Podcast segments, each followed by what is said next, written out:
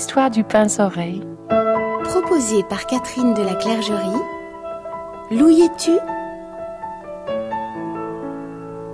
Le loup le quitte alors, et puis il nous regarde. Les couteaux lui restaient au flanc jusqu'à la garde. Le clouet au gazon, tout baigné dans son sang.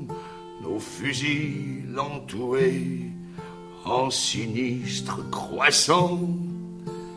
Il nous regarde encore, ensuite il se recouche, tout en léchant le sang répandu sur sa bouche, et sans daigner savoir comment il a péri, refermant ses grands yeux, meurt sans jeter un cri.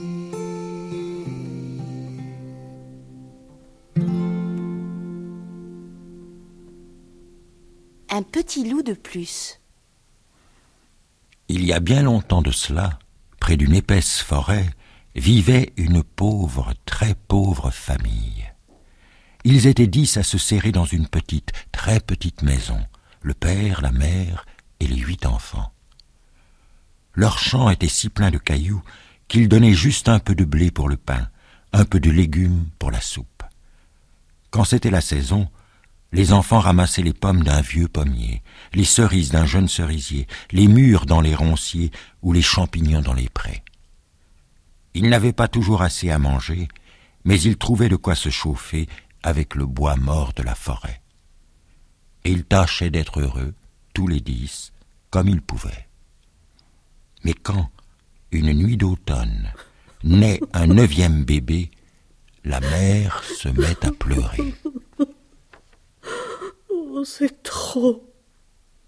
Je ne peux pas. Je n'ai pas assez de bras pour faire manger, pour laver, pour bercer, pour porter tous ces enfants-là. Elle pleure. Et le père ne sait pas quoi dire, et les enfants ne savent pas quoi faire pour la consoler. Elle est si fatiguée. La mère enveloppe le nouveau bébé dans un morceau de couverture et le couche dans un panier devant la cheminée. Cette nuit-là, Frou le hibou chassait.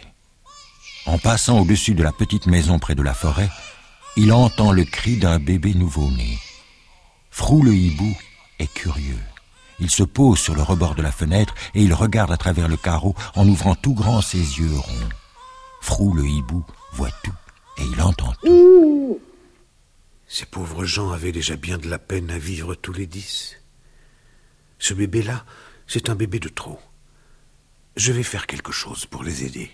Et il s'envole aussitôt vers la forêt à la recherche de quelqu'un qu'il connaît. Frou le hibou a bon cœur, un bon cœur de hibou, seulement les hiboux ne comprennent pas tout. Cette nuit-là, Théo le loup chassait. Soudain, un battement d'aile lui fait tourner la tête. C'est Frou le hibou qui s'est posé près de lui. Bonne nuit, grand loup.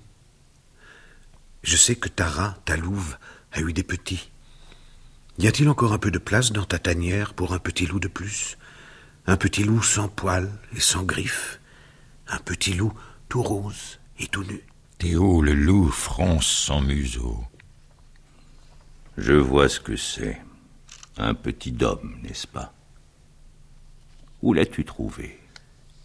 Il est couché dans un panier devant une cheminée, dans une petite maison près de la forêt. Hum, Dans une maison. Alors ce n'est pas un bébé abandonné. Frou le hibou secoue sa tête carrée. Écoute-moi donc un peu, grand loup. Je n'ai pas dit que c'était un bébé abandonné. C'est un bébé de trop. Voilà tout. Et Frou le hibou raconte ce qu'il a vu et entendu dans la petite maison près de la forêt. Quand il a fini, Théo le loup reste un moment silencieux, les sourcils froncés. Tu as raison. C'est un bébé de trop. Allons le chercher. Théo le loup a bon cœur, un bon cœur de loup. Seulement les loups ne comprennent pas tout. Au milieu de la nuit, pendant que tout le monde dormait dans la petite maison près de la forêt, la porte s'est ouverte doucement et Théo le loup est entré. Le bébé était endormi dans le panier, devant la cheminée. Théo le loup a pris entre ses dents les coins de la couverture et il est reparti comme il était venu, sans réveiller personne. Théo le loup a emporté le bébé au fond de la forêt, dans sa tanière où Tara, sa louve, allaitait trois petits loups. Et à partir de cette nuit-là, Tara la louve a allaité un petit loup de plus, un petit loup sans poils et sans griffes, tout rose et tout nu, et qui poussait des petits grognements contents quand il avait bien bu, comme font tous les petits loups repus. Quand le matin revient, dans la petite maison près de la forêt, on s'aperçoit que le panier est vide. Alors, la mère, le père et les huit enfants se mettent à chercher partout, comme des fous, en pleurant et en appelant dans la maison, autour de la maison et jusque dans la forêt. Mais ils ne trouvent pas le bébé. Alors ils se serrent les uns contre les autres autour du panier vide, devant la cheminée. C'est peut-être une fée de la forêt qui a emporté notre bébé. Elle a vu qu'on était si serrés dans notre si petite maison. Elle a voulu nous aider. Seulement les fées ne comprennent pas tout. À partir de ce matin-là, quand la mère allait puiser de l'eau, elle restait un moment au bord du puits et elle pensait très fort.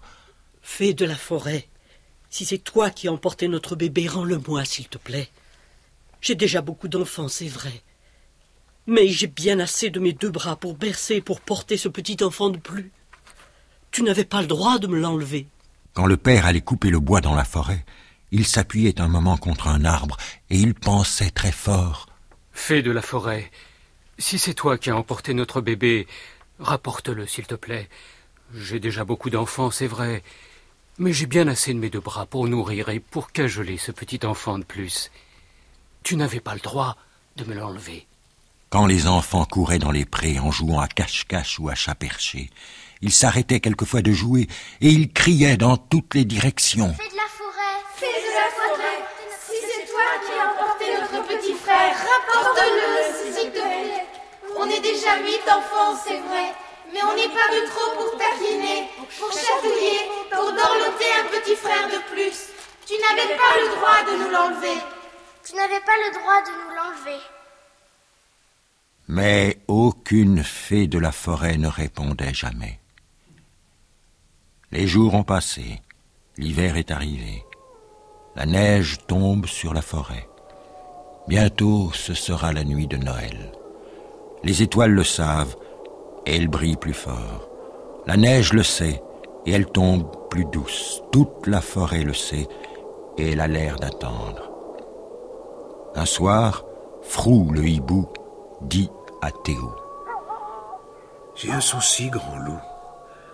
Dans la petite maison près de la forêt où ils sont dix à essayer d'être heureux, ils ne sont pas heureux du tout.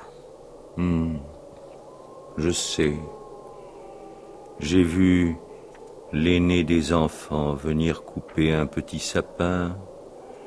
Il a marché longtemps dans les sentiers en regardant partout comme s'il avait perdu quelque chose. J'ai vu le père tailler des jouets de bois en secret. À la fin, il a fabriqué une espèce de hochet, et puis il l'a jeté. J'ai vu la mère éplucher des châtaignes pour préparer un gâteau. Parfois elle s'arrêtait et elle regardait un panier vide devant la cheminée. Ils préparent tous Noël et ils ne sont pas heureux. Hmm. Nous nous sommes trompés, hibou. Dans ma tanière, il y a un petit homme sans poils et sans griffes, tout rose et tout nu, qui ne sera jamais un petit loup de plus. Et dans la petite maison près de la forêt, il y a un petit enfant de moins. Et cela n'est pas bien. Tu as raison, grand loup. Cela n'est pas bien. C'est la nuit de Noël. Il fait noir dans la petite maison près de la forêt. Seules les braises dans la cheminée donnent un peu de lueur. Trou le hibou est perché sur le rebord de la fenêtre et il regarde à travers le carreau. Ils dorment. Tu peux entrer, grand loup. Alors, Théo le loup pousse doucement le loquet de la porte avec sa patte. Il tient entre ses dents les coins d'une couverture avec quelque chose d'endormi dedans. Il entre et il dépose ce qu'il porte dans le panier devant la cheminée. Puis il s'en va comme il est venu, sans réveiller personne. C'est la nuit de Noël. Tout dort dans la petite maison près de la forêt. Sur la table, il y a un gâteau de châtaigne décoré de feuilles de houx. Il y a un sapin dans un coin et des jouets de bois dans les souliers des enfants. Et dans un panier, devant la cheminée, il y a un petit loup sans poils et sans griffes, un bébé tout rose et tout nu, un petit enfant de plus qui suce son pouce en attendant le matin. C'est ainsi que l'enfant retrouva sa maison dans la paix du foyer, chantons lui la chanson, la chanson des...